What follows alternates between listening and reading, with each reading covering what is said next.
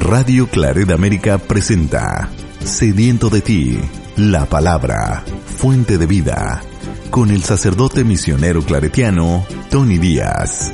Reflexiones diarias del Evangelio. Aquí iniciamos. Bienvenidos hermanos a nuestras reflexiones bíblicas de las lecturas del día. Hoy es martes de la segunda semana de Pascua. Martes de la segunda semana de Pascua. Y la primera lectura de hoy viene de los Hechos de los Apóstoles capítulo 4 versículos 32 al 37. La multitud de los que habían creído tenían un solo corazón y una sola alma todo lo poseían en común y nadie consideraba suyo nada de lo que tenía.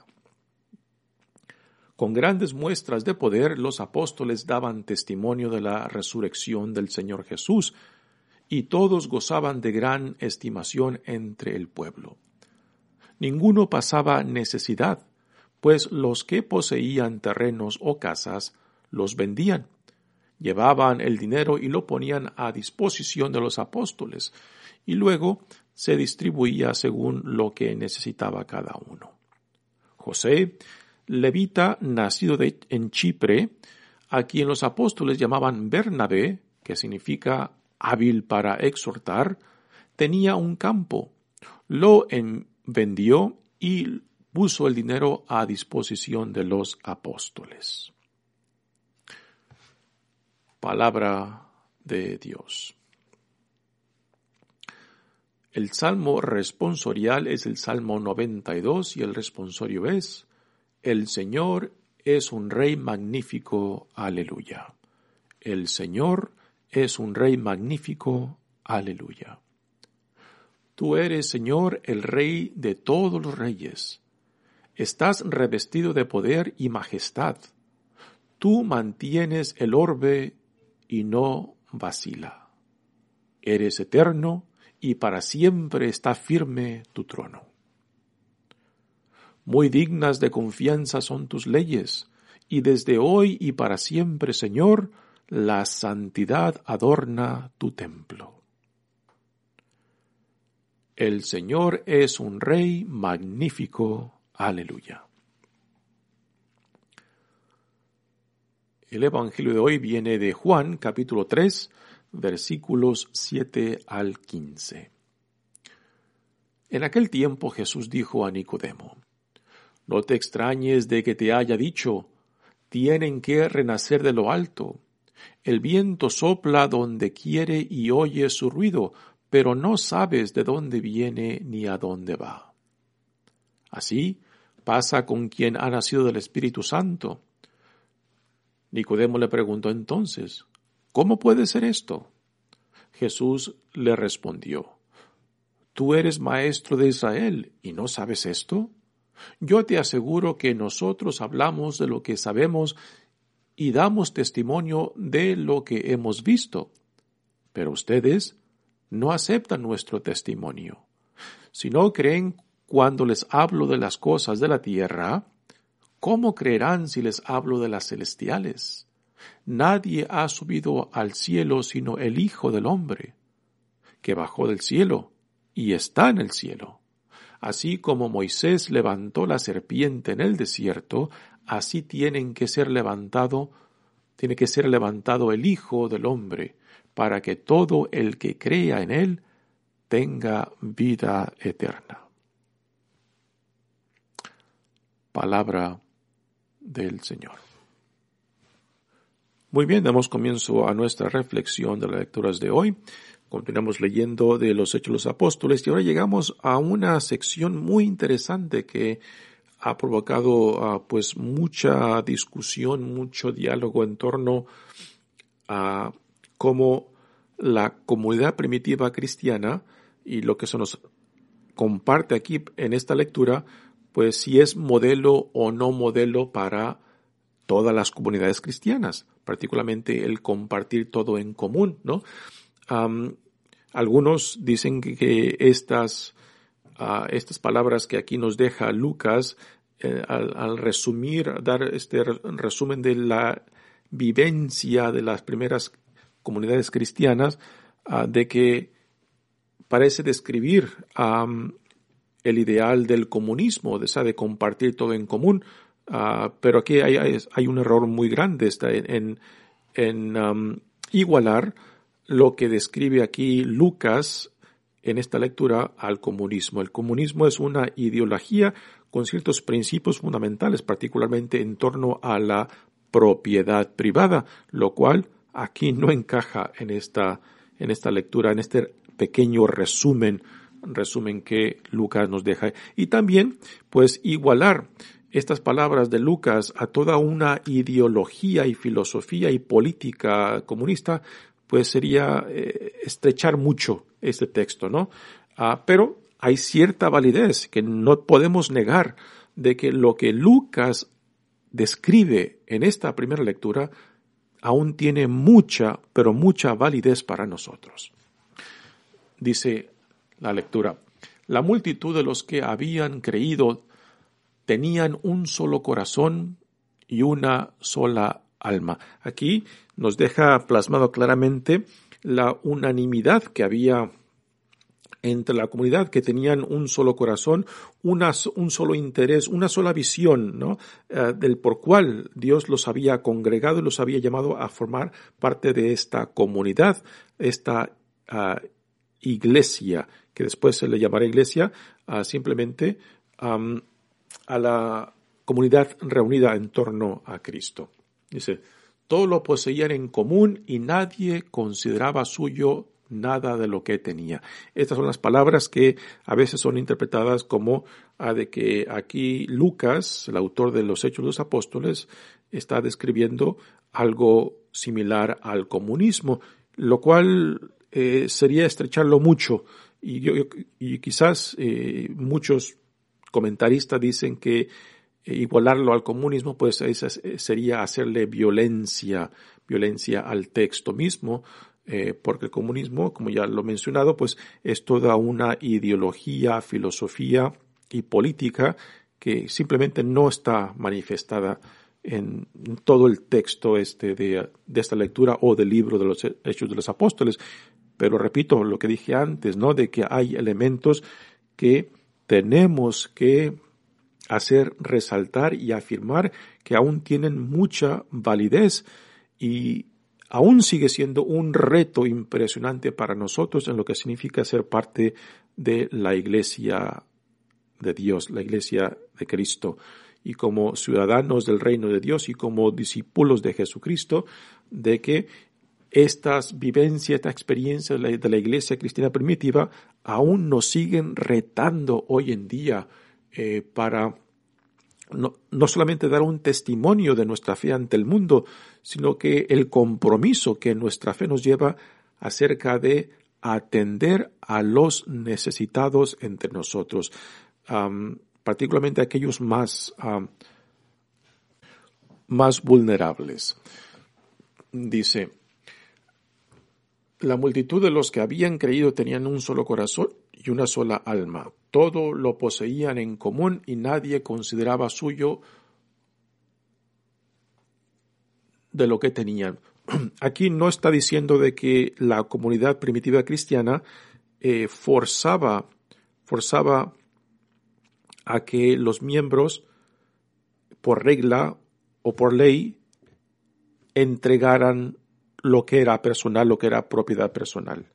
Lo que sí dejará claro el texto este de esta lectura es de que los que vendían sus propiedades y ponían em, los recursos al servicio de la comunidad lo hacían por voluntariado y movidos por la experiencia misma de la generosidad y de la abundancia de Dios en el Espíritu Santo. Y este es la gran diferencia eh, del sentido de comunitario, del sentido de ayuda mutua, del sentido de que todo lo tenían en común, porque era la experiencia, la experiencia que los movía para compartir, compartir con otros de lo que tenían, particularmente con aquellos más, más necesitados. Dice la lectura. Con grandes muestras de poder, los apóstoles daban testimonio de la resurrección del Señor y todos gozaban de gran estimación en el pueblo. Así que este resumen que Lucas nos deja de esta comunidad primitiva es impresionante. El testimonio que daban ante el pueblo, pues eh, movía, ah, movía no solamente la curiosidad de aquellos que los veían y que los escuchaban, sino que también los atraía, ¿no? Y aquí esto debe de ser algo que nos tiene que retar a nosotros, ¿no? De que más que las palabras, más que los escritos que podamos compartir con otros, es el testimonio de vida que tenemos que dar y que es lo más convincente para, para con otros, ¿no? La palabra fácilmente el aire se las lleva, ¿no? Y lo escrito, pues tarde o temprano también se deshace. Pero el testimonio, el testimonio que, que, que, podemos compartir, que somos llamados a compartir, es lo que sí queda, es lo que sí penetra las vidas y corazones de aquellos con quienes compartimos nuestras vidas, con aquellos con quien compartimos el testimonio de lo que Dios está haciendo en nosotros y por medio de nosotros, ¿no? Y esto sí es lo que, lo que tiene la capacidad de cambiar vidas. El testimonio que demos claro y convincente, claro y evidente de que hay un Dios entre nosotros y que por tanto somos sus, testigos, ¿no? Así que este resumen que eh, Lucas nos da es impresionante de lo que esta comunidad primitiva está manifestando, está viviendo y cómo, y cómo atrae eh, más que la curiosidad e interés, atrae las vidas, los corazones de aquellos que los escuchan, los ven y dicen, aquí hay algo diferente, aquí hay algo nuevo, aquí hay algo que no solamente resuena fresco y diferente, sino que lo vemos plasmado en las vidas de estos hombres y mujeres que miran cómo viven, miran cómo se aman, miran cómo se respetan, miran cómo se ayudan, ¿no? Y, repito, esto debe de, debe de cuestionarnos. ¿Cuál es el testimonio que nosotros damos al mundo? ¿Qué es lo que los desde afuera ven en nosotros? Si es que damos un testimonio que sea no solamente atractivo, sino también convincente de que lo que nos mueve es el Espíritu de Dios mismo. Y esto debe de ser un reto para nosotros también hoy en día. Dice, ninguno pasaba necesidad, pues lo que poseían, los que, los que poseían terrenos o casas, los vendían llevaban el dinero y lo ponían a disposición de los apóstoles. Luego se distribuía según lo que necesitaba cada uno, ¿no? Nuevamente aquí estas palabras ah, han sido interpretadas como algo del comunismo, ¿no? Pero no, no es esto lo que el texto, porque aquí no hay una ideología, no hay una ah, filosofía ni tampoco una política que estén promoviendo ni el, ni el autor Lucas ni los discípulos. Aquí lo que está compartiendo es la experiencia existencial del Espíritu de Dios que los mueve que los mueve a compartir de lo que reconocen que es de, que, que fue, que lo que han recibido de Dios. Reconocen la abundancia y la generosidad de Dios y que por tanto ellos son movidos también a ser generosos y a compartir lo que tienen. Pero es por voluntad por voluntariedad, no por obligación, no por ley, ¿no? Ah, no hay ninguna, ah, ninguna referencia en lo cual se nos deje de que esto era algo exigido para la comunidad ni de Jerusalén ni de las ni tampoco de las otras comunidades, por ejemplo, que fundaron Pablo o Pedro, de que esto no era no era algo que se exigía de que los que formaban parte de las comunidades de que vendieran lo que tenían y lo pasaran por obligación o por ley o por norma, sino más que todo nacía, nacía de la experiencia del Espíritu Santo que manifestaba tanto la generosidad y la abundancia de Dios que los movía para preocuparse por los más necesitados, por los más vulnerables entre ellos, ¿no? Y sabemos históricamente por lo que leemos en las cartas de Pablo que la comunidad de Jerusalén, de la cual se nos habla en esta lectura, era una de las más pobres y por eso una de las obligaciones que le pusieron los apóstoles eh, de Jerusalén a Pablo es de que procurara de que las comunidades que él iba fundando que contribuyeran económicamente a, a la comunidad de Jerusalén porque era una de las más pobres, ¿no?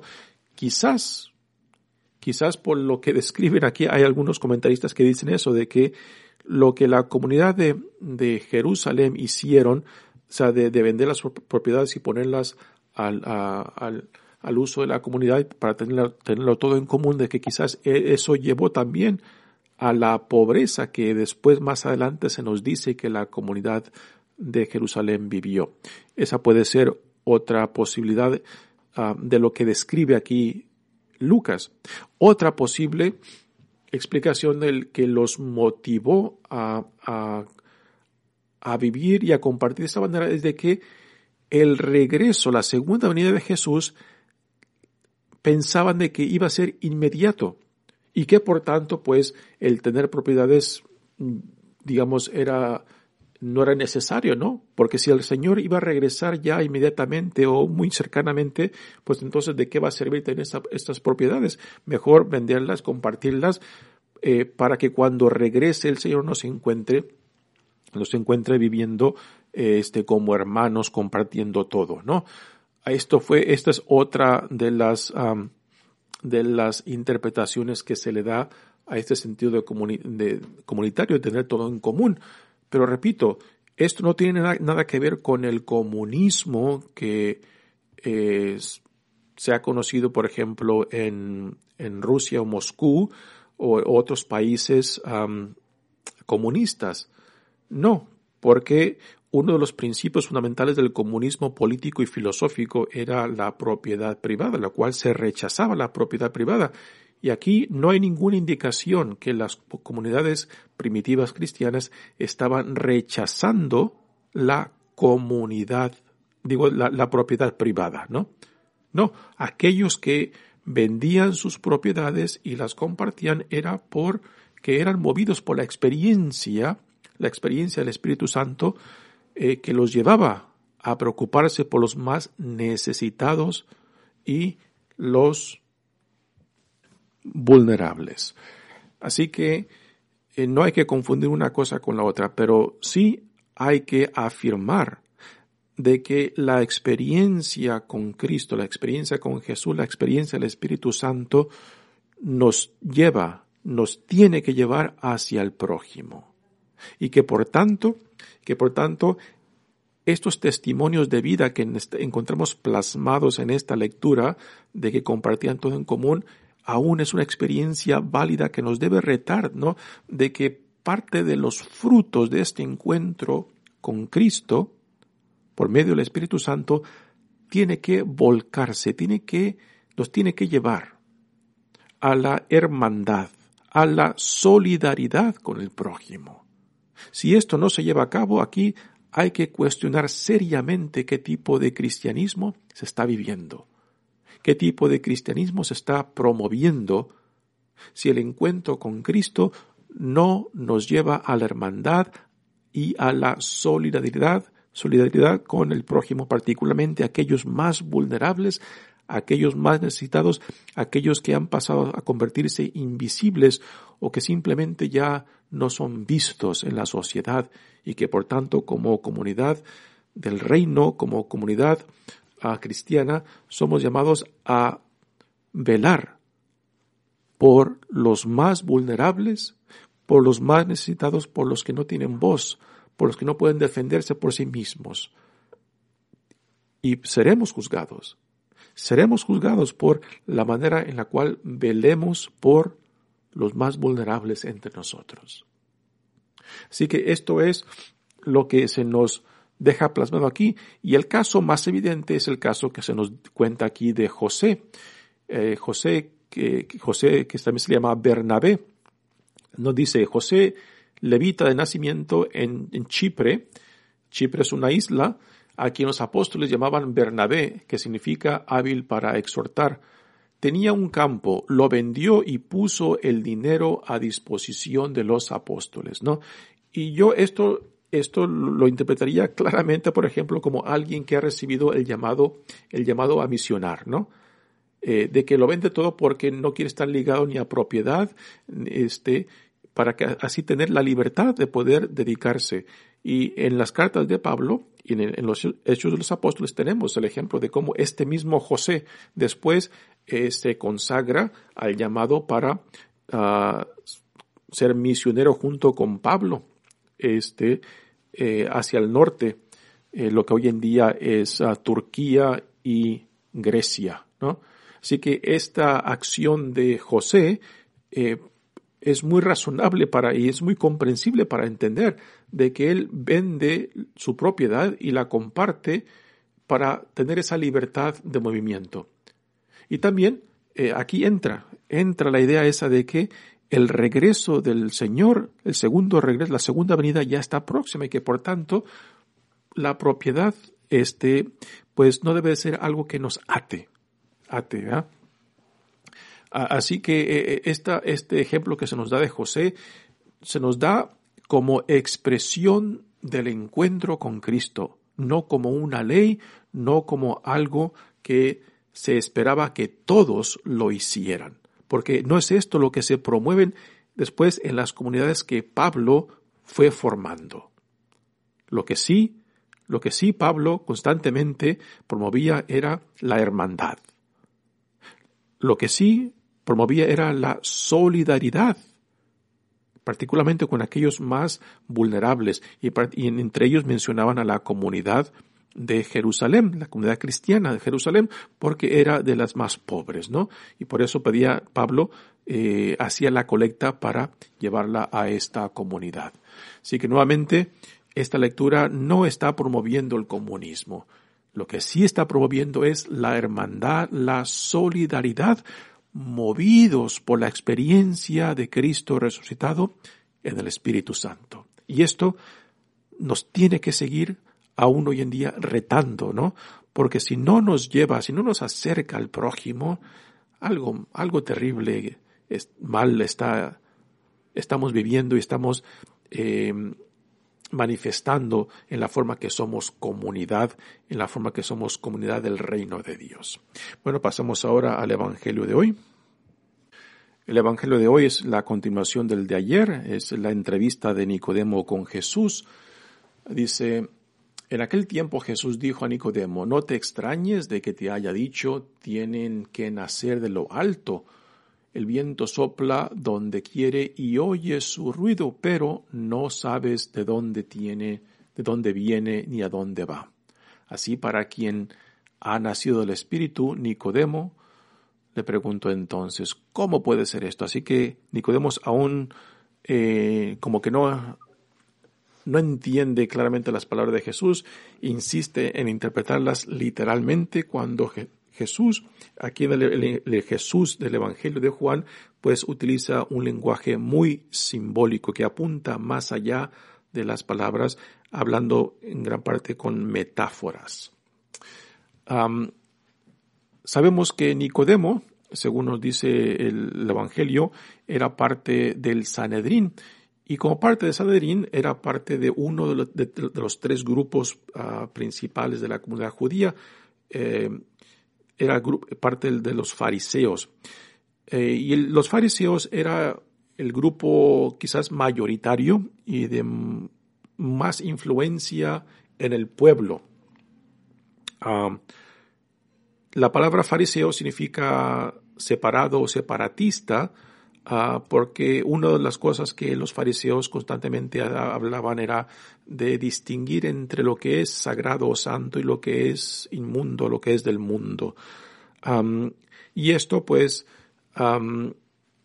los fariseos eh, a veces minuciosamente pues eh, rastreaban la Sagrada Escritura para distinguir una cosa de la otra.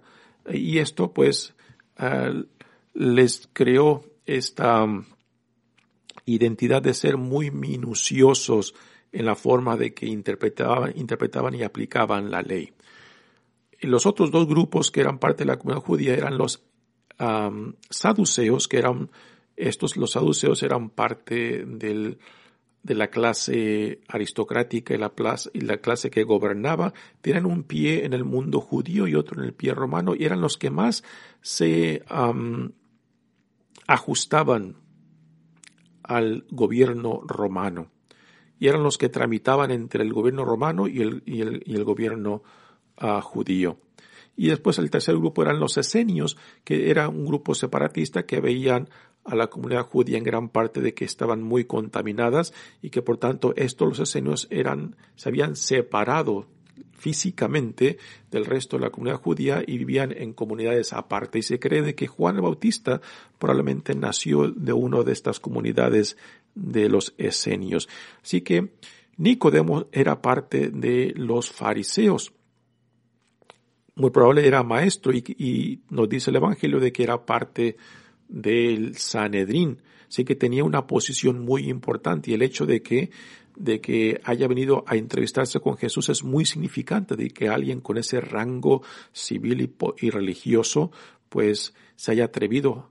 Y por la imagen que nos deja el Evangelio parece que es un hombre muy sincero que parece que ha encontrado en Jesús algo que ha resonado en él y que por tanto va en busca de Jesús con gran sinceridad y que y Jesús lo recibe también con esa misma sinceridad porque ve que en, este hombre Nicodemos, que aunque es fariseo y que es parte del Sanedrín, pues de que no viene con malicia, no viene buscando atraparlo, no viene buscando a ver cómo le pone una trampa para poder acusarlo y después condenarlo, ¿no? No, Nicodemos parece ser muy sincero en su búsqueda de Jesús, en de querer, de querer escucharlo más a fondo, pero por este diálogo, por lo menos como nos lo pinta Juan, parece que Nicodemos muy superficialmente entiende a Jesús.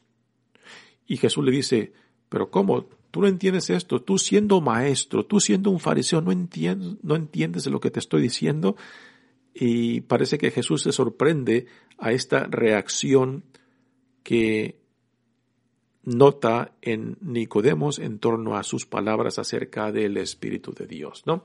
Así que nuevamente Jesús dice, no te extrañes de que te haya dicho, tienen que renacer de lo alto. El viento sopla donde quiere y oyes su ruido, pero no sabes de dónde viene ni a dónde va. Así que al Espíritu de Dios como al viento no lo podemos ver, pero sí podemos ver y sentir los efectos del viento. Sí podemos también ver el impacto que el viento puede tener en cosas, ¿no? Así como el espíritu también eh, tiene sus efectos y también produce sus frutos. Es en los frutos, es en las vidas de aquellos que son movidos por el Espíritu Santo donde se manifiesta la realidad de este espíritu y es este espíritu lo que hace posible este renacer, esta nueva vida que es necesaria para todos, ¿no? Y nuevamente Nicodemos malentiende estas palabras de Jesús porque las toma literalmente cuando Jesús está hablando en metáforas, en forma simbólica de la transformación de la nueva vida que se tiene que llevar a cabo para ser parte de esta nueva realidad del reinado de Dios que ya se ha inaugurado, que ya se ha hecho realidad en la persona de Cristo y que ahora aquellos que han escuchado su palabra, aquellos que la han recibido, aquellos que se han identificado con la visión del reino que Él provee, pues ahora son movidos para continuar esta misión. Dice, Jesús le respondió, ¿tú eres maestro de Israel y no sabes esto? Yo te aseguro que nosotros hablamos de lo que sabemos y damos testimonio de lo que hemos visto.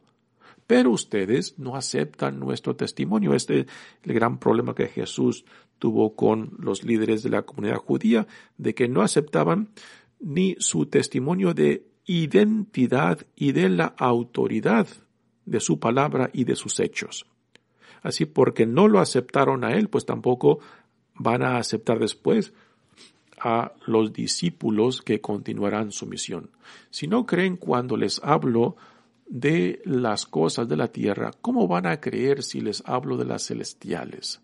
Nadie ha subido al cielo sino el Hijo del Hombre. Y aquí Jesús está hablando acerca de su preexistencia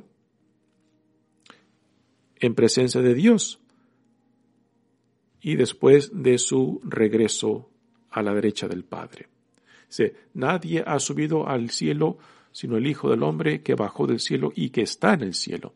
Así como Moisés levantó la serpiente en el desierto, aquí hace referencia al libro de Números, donde Dios manda serpientes para castigar a aquellos que se han rebelado contra Dios. Y después Dios le manda a Moisés que eh, haga una serpiente y la ponga eh, en un palo y, aquellos que la vean la serpiente pues se, se sanarán, se salvarán.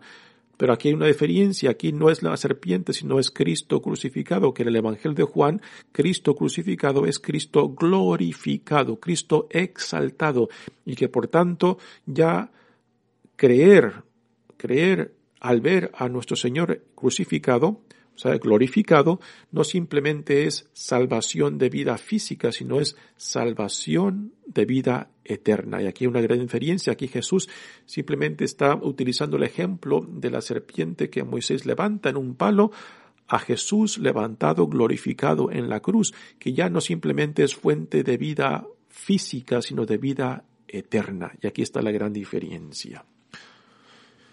Así como Moisés levantó la serpiente en el desierto, así tiene que ser levantado el Hijo del Hombre para que todo el que crea en él tenga vida eterna.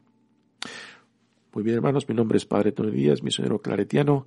Que Dios los bendiga. Radio Claret América presentó Sediento de ti, la palabra. Fuente de vida. Sus comentarios son importantes. Contáctenos en radioclaredamerica.gmail.com